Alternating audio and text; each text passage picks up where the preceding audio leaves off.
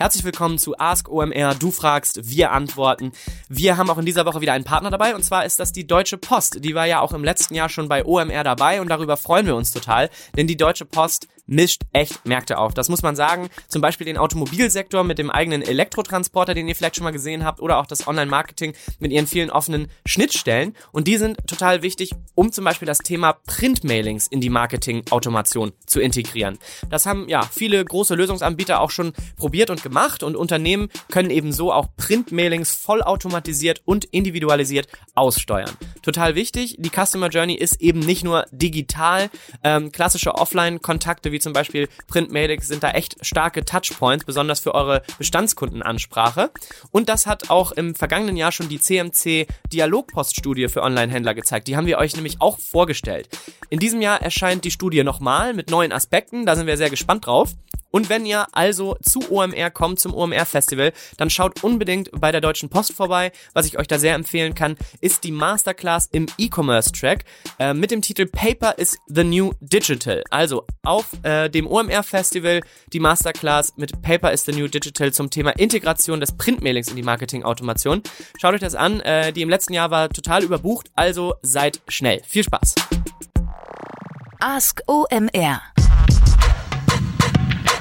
fragst, wir antworten. Herzlich willkommen zur Folge 66 von Ask OMR, eurem Fragen- und Antworten-Podcast aus dem OMR.com Universum. Mein Name ist André Alper. Ich habe mir mit dem Kai Rieke aus Berlin und dem Erik Siegmann aus Hamburg Mühe gegeben, mir gute Antworten zu euren Fragen einfallen zu lassen. Die Fragen von euch haben wir bekommen, weil ihr sie eingesendet habt. Insofern immer gerne weitere Fragen einsenden. Das geht über verschiedene Kanäle, WhatsApp, Slack, E-Mail, Telefon, Fax, Laserschwert. Ihr habt die Wahl. Los geht's mit eurem Stoff. Werbung am Artikelende. Wie kann ich von Anbietern wie Outbrain, Tabula, Plister und Co. profitieren? Was sind die Unterschiede? Hey Cordula, vielen Dank für deine Frage. Ähm, ähm, das ist ein schöner Bereich, der äh, ich habe ein echten Fable, echtes Fable dafür, weil ich finde, ähm, der ist noch ähm, Satzer im Vergleich zu dem, was er, glaube ich, leisten kann, ähm, durchaus untergenutzt. Und insofern macht das total Sinn, sich damit auseinanderzusetzen. Ähm, ich be be bezeichne diesen Bereich äh, äh, als Native Advertising. Ich glaube, das ist auch relativ äh, marktreich, äh, markt äh, etabliert, das so zu sehen. Und was ich eben spannend finde an diesem Bereich, ähm, ich, ich glaube, das ist tatsächlich ein eigener, unabhängiger äh, Online-Marketing-Kanal. Ähm, ich finde es ja immer wichtig, äh, sozusagen zu verstehen, äh, was ist das Arsenal, mit dem ich dort arbeiten kann oder die Werkzeugkiste, mit der ich arbeiten kann als Online-Marketer. Um, und, und wenn äh, neue Sachen kommen, bin ich jetzt auch nicht zu hyperaktiv zu sagen, Mensch, das ist ein weiteres tolles neues Werkzeug, was anders funktioniert.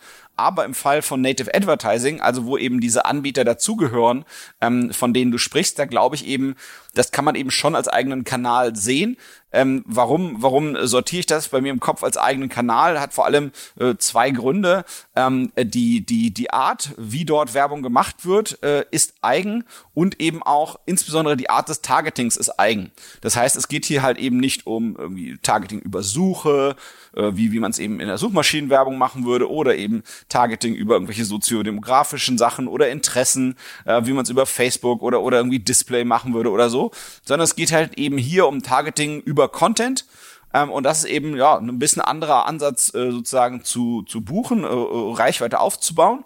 Und insofern hat er in meiner Wahrnehmung immer so eine ganz eigenen Berechtigung, äh, als eigener Kanal gesehen zu werden, dieser Native Advertising Bereich. Und immer wenn, wenn sozusagen was, was neu ist, dann muss man eben erstmal immer verstehen, wo hat das eigentlich seine Stärke?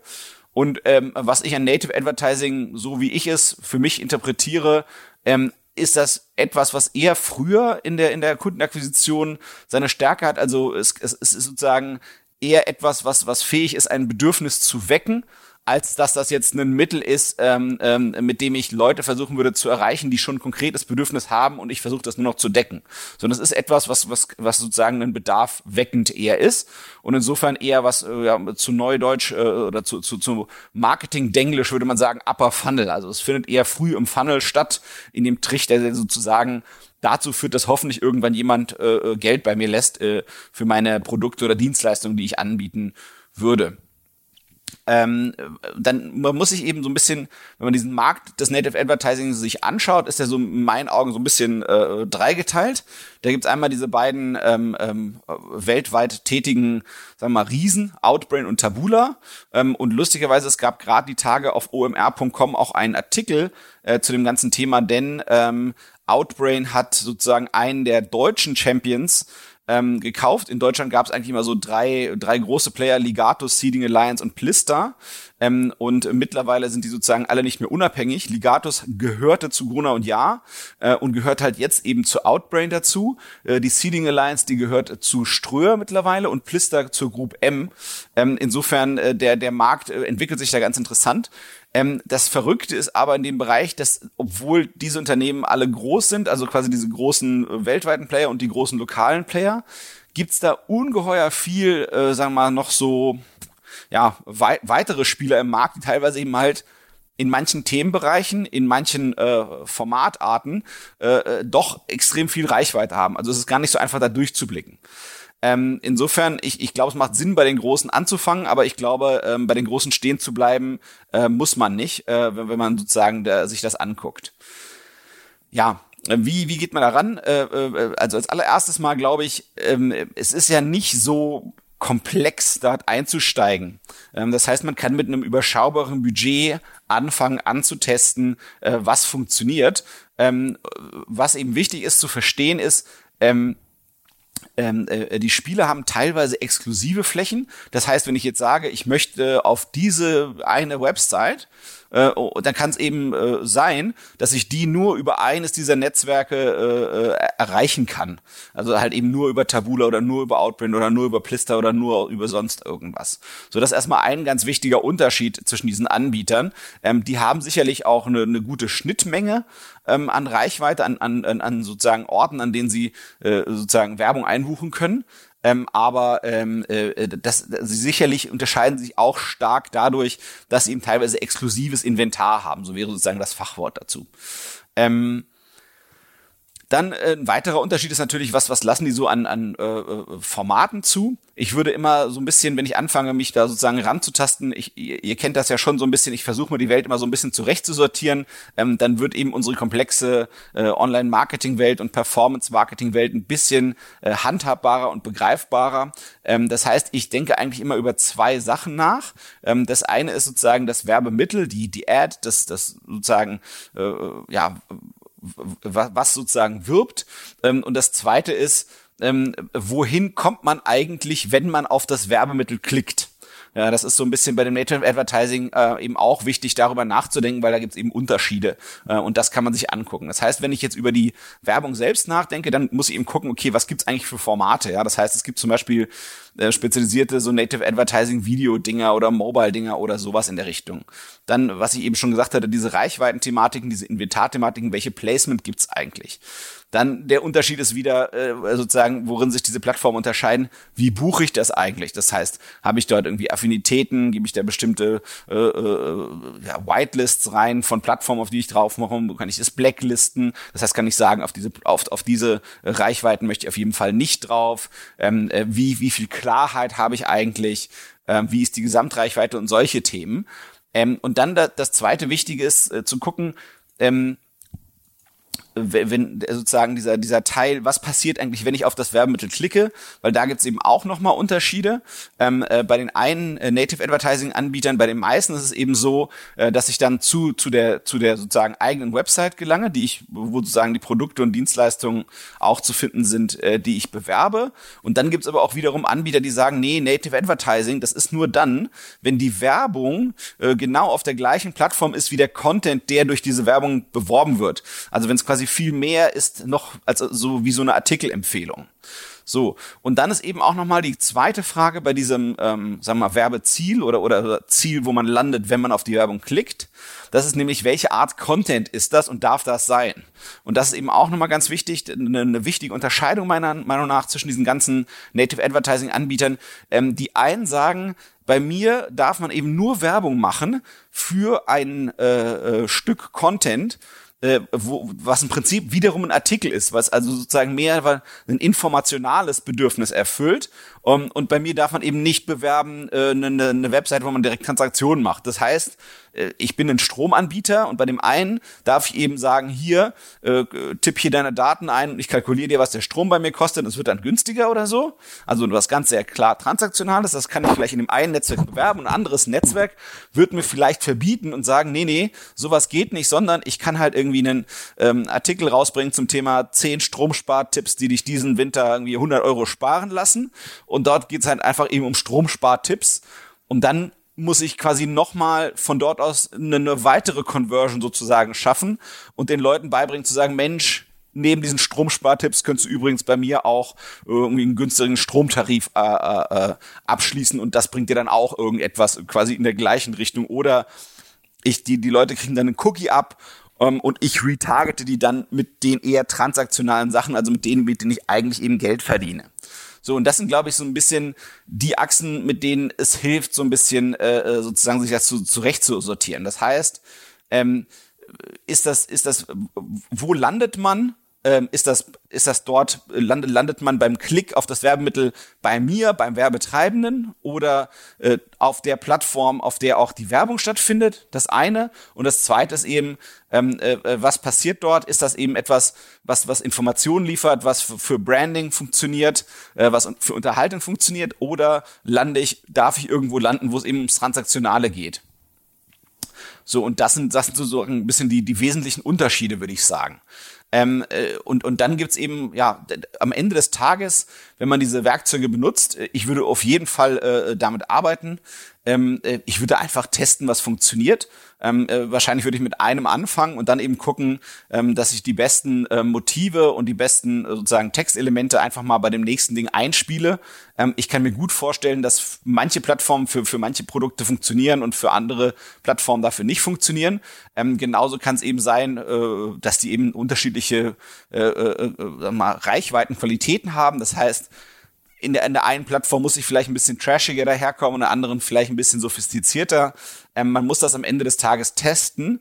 Ähm, ich finde es super spannend, eben insbesondere für Themen, wo es eben keine klassische Suchnachfrage gibt und wenn man eben keine Retargeting-Listen kann, weil man kann dann eben halt ja, einfach ein, ein, Bedürfnis wecken und, und die Leute auf ein Thema bringen, über das sie vielleicht gar nicht so sehr nachdenken.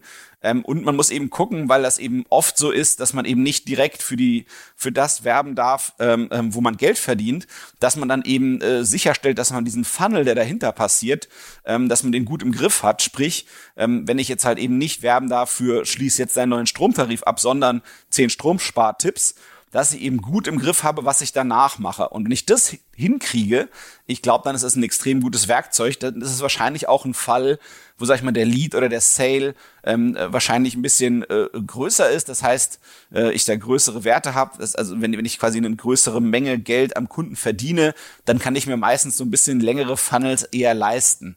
Und dann ist das sicherlich eben auch ein valides, ähm, valides Tool, mit dem man arbeiten kann. Ähm, ich finde das super spannend äh, und würde auf jeden Fall damit arbeiten, insbesondere auch, ähm, wenn ich Content-Marketing-Bemühungen habe im Unternehmen, ähm, äh, die eben einzahlen in, in meine, keine Ahnung, organische, äh, äh, organischen Bemühungen im Suchmaschinenbereich oder, oder in meinem Online-PR-Bereich, ähm, dann kann eben auch Native Advertising ein super Tool sein, ähm, um, um das äh, sozusagen nochmal zu hebeln äh, und da wunderschöne Synergieeffekte rauszuholen.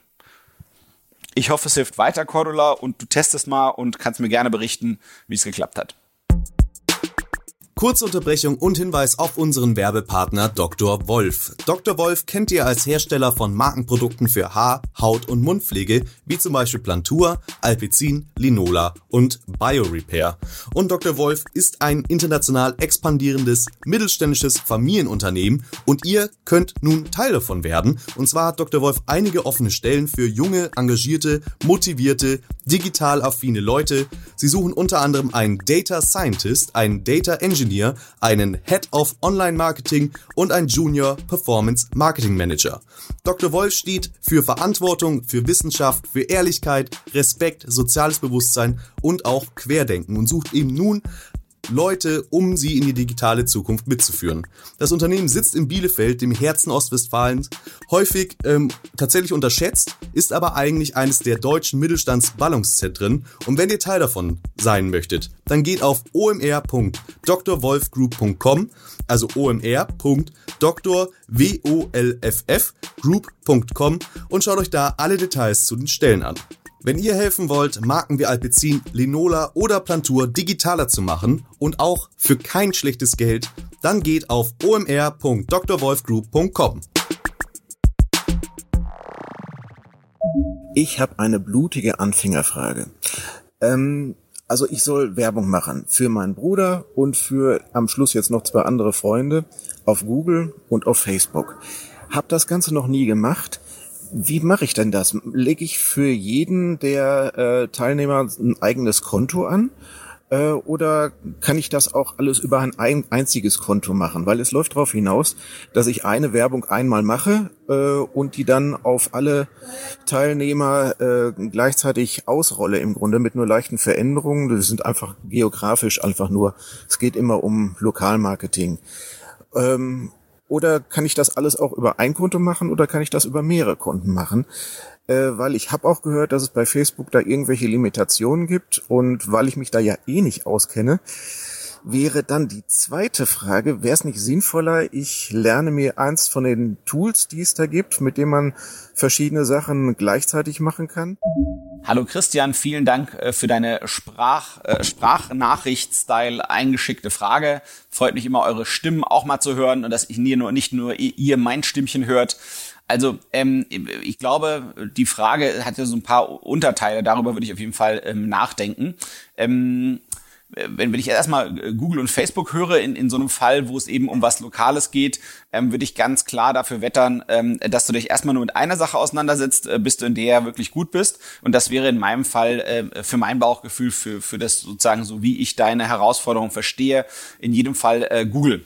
Und dadurch, dass du ein regionales Thema hast, ähm, ist, glaube ich, extrem wichtig, ähm, äh, dass du dich um diese Google My Business Sachen äh, äh, vernünftig kümmerst. Ähm, dadurch, dass es hier nur um, sag mal, drei verschiedene Locations geht, äh, glaube ich jetzt nicht, dass du eins dieser äh, Tools äh, der modernen nutzen äh, musst, äh, wie eben so überall oder Yext. Ähm, die kennt man ja auch teilweise aus dem UMR-Umfeld ähm, ich glaube, das kann man schon gut mit der, mit der Hand machen, dass man da einfach extrem gut äh, seine Google My Business Einträge pflegt. Das heißt mit Bildern, Videos, äh, 3D-Bildern, äh, Bewertungen, Öffnungszeiten, äh, Sonder, Sonderaktionen, alles, was einem da einfällt, Events, tralala.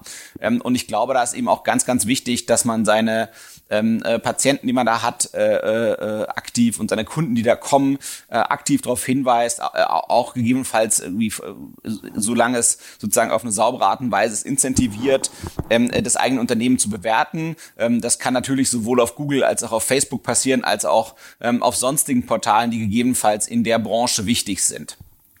Ähm, dann war eben die Frage äh, nach diesen verschiedenen, ähm, ob ein Konto oder mehrere. Da würde ich ganz klar sagen, ähm, erstmal in einem Konto äh, den, den Kram ähm, ordentlich aufbauen, austesten ähm, und einbuchen. Ähm, und dann kann man das äh, meines Wissens nach mit dem AdWords Editor relativ einfach kopieren. Ähm, und ich würde auf jeden Fall sagen, ähm, äh, dass man äh, äh, für die für die drei verschiedenen äh, quasi äh, Locations, für die drei verschiedenen Örtlichkeiten drei verschiedene Konten macht. Ähm, ähm, es kann ja äh, dafür verschiedene Gründe geben, glaube ich, die das vernünftig machen. Ich glaube, der der zusätzliche Wartungsaufwand, dieses Ein- und Ausloggen, das ist total überschaubar. Ähm, ähm, es macht aber Sinn, äh, äh, verschiedene Konten zu haben, aus, aus insbesondere zwei Gründen. Das eine kann ja immer sein, dass die Person, für die du das machst, das zu irgendeinem Zeitpunkt ähm, übernehmen möchten, das Management dieses Werbekontos ähm, und, und, und sozusagen Einzeigengruppen kann man eben nicht vererben, aber das Konto kann man eben leicht übergeben und dann ist das gut.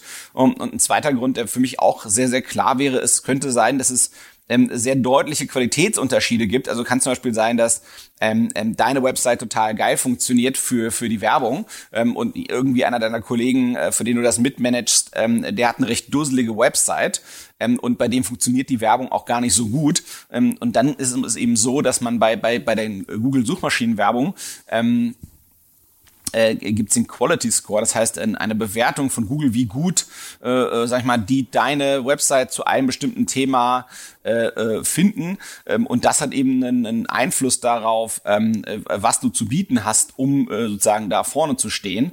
Ähm, das heißt eben, ich glaube einfach, es sind drei verschiedene Websites, werden drei verschiedene Quality Scores haben ähm, zu den verschiedenen Themen. Insofern würde ich das in jedem Fall ähm, ähm, in einem in also in, in drei verschiedenen Konten machen. Also pro Location ein Konto und dann eben, sagen wir mal, das, das verschieden steuern. Es kann ja auch sein, dass jemand Spezialitäten hat, äh, die würde ich dann so, keine Ahnung, der macht dann irgendwie Bleaching besonders toll äh, oder sonst irgendwas in dem Richtung. Ähm, äh, das würde ich halt eben einfach trennen, äh, auf jeden Fall. Äh, der, der Mehraufwand, äh, der macht da an der Stelle Sinn. Ähm, äh, auf Facebook würde ich auf jeden Fall gucken, dass man halt eben äh, Bewertungen hat ähm, und dass man irgendwie ordentlich pflegt und dass man darüber eher mal vielleicht so, ähm, so Aktionen und Events äh, äh, so mal vielleicht auflistet. Ähm, aber in meinen Augen wäre das eher der zweite und dritte Schritt. Also insofern ähm, hoffe ich, das hilft weiter und ähm, ihr legt da erfolgreich mit eurem lokalen Online-Marketing los. Das war die Folge 66 von Ask OMR, eurem Q&A Questions and Answers Podcast. Bitte äh, denkt daran, ähm, äh, wir freuen uns über mehr Reichweite, dann macht das Arbeiten an diesem Podcast mehr Spaß. Insofern lob preiset uns gerne öffentlich auf unsere, euren Social Media Kanälen, äh, verteckt mich und die OMR Kollegen gerne, dann hagelt es Retweets, Likes, Shares und ulkige Kommentare im Rahmen unserer Möglichkeiten. Bei iTunes freuen wir uns in jedem Fall über Bewertungen ähm, äh, natürlich vor allem über positive und ansonsten äh, empfehlt uns gerne auch weiter. Ähm, werdet Teil von der Community, gerne auch äh, bei Facebook, da gibt's die Online-Marketing-Heads-Gruppe, da lesen wir auch immer fleißig mit und gucken, ob wir da nochmal Fragen finden, die vielleicht in der Gruppe noch nicht ideal beantwortet wurden, um die dann hier in den Podcast zu holen. Oder es gibt eben einen großen Slack-Workspace, da kann man sich auch sozusagen ein Teil von werden. Vielen Dank für eure Aufmerksamkeit. André Alpa für euch. Bis bald.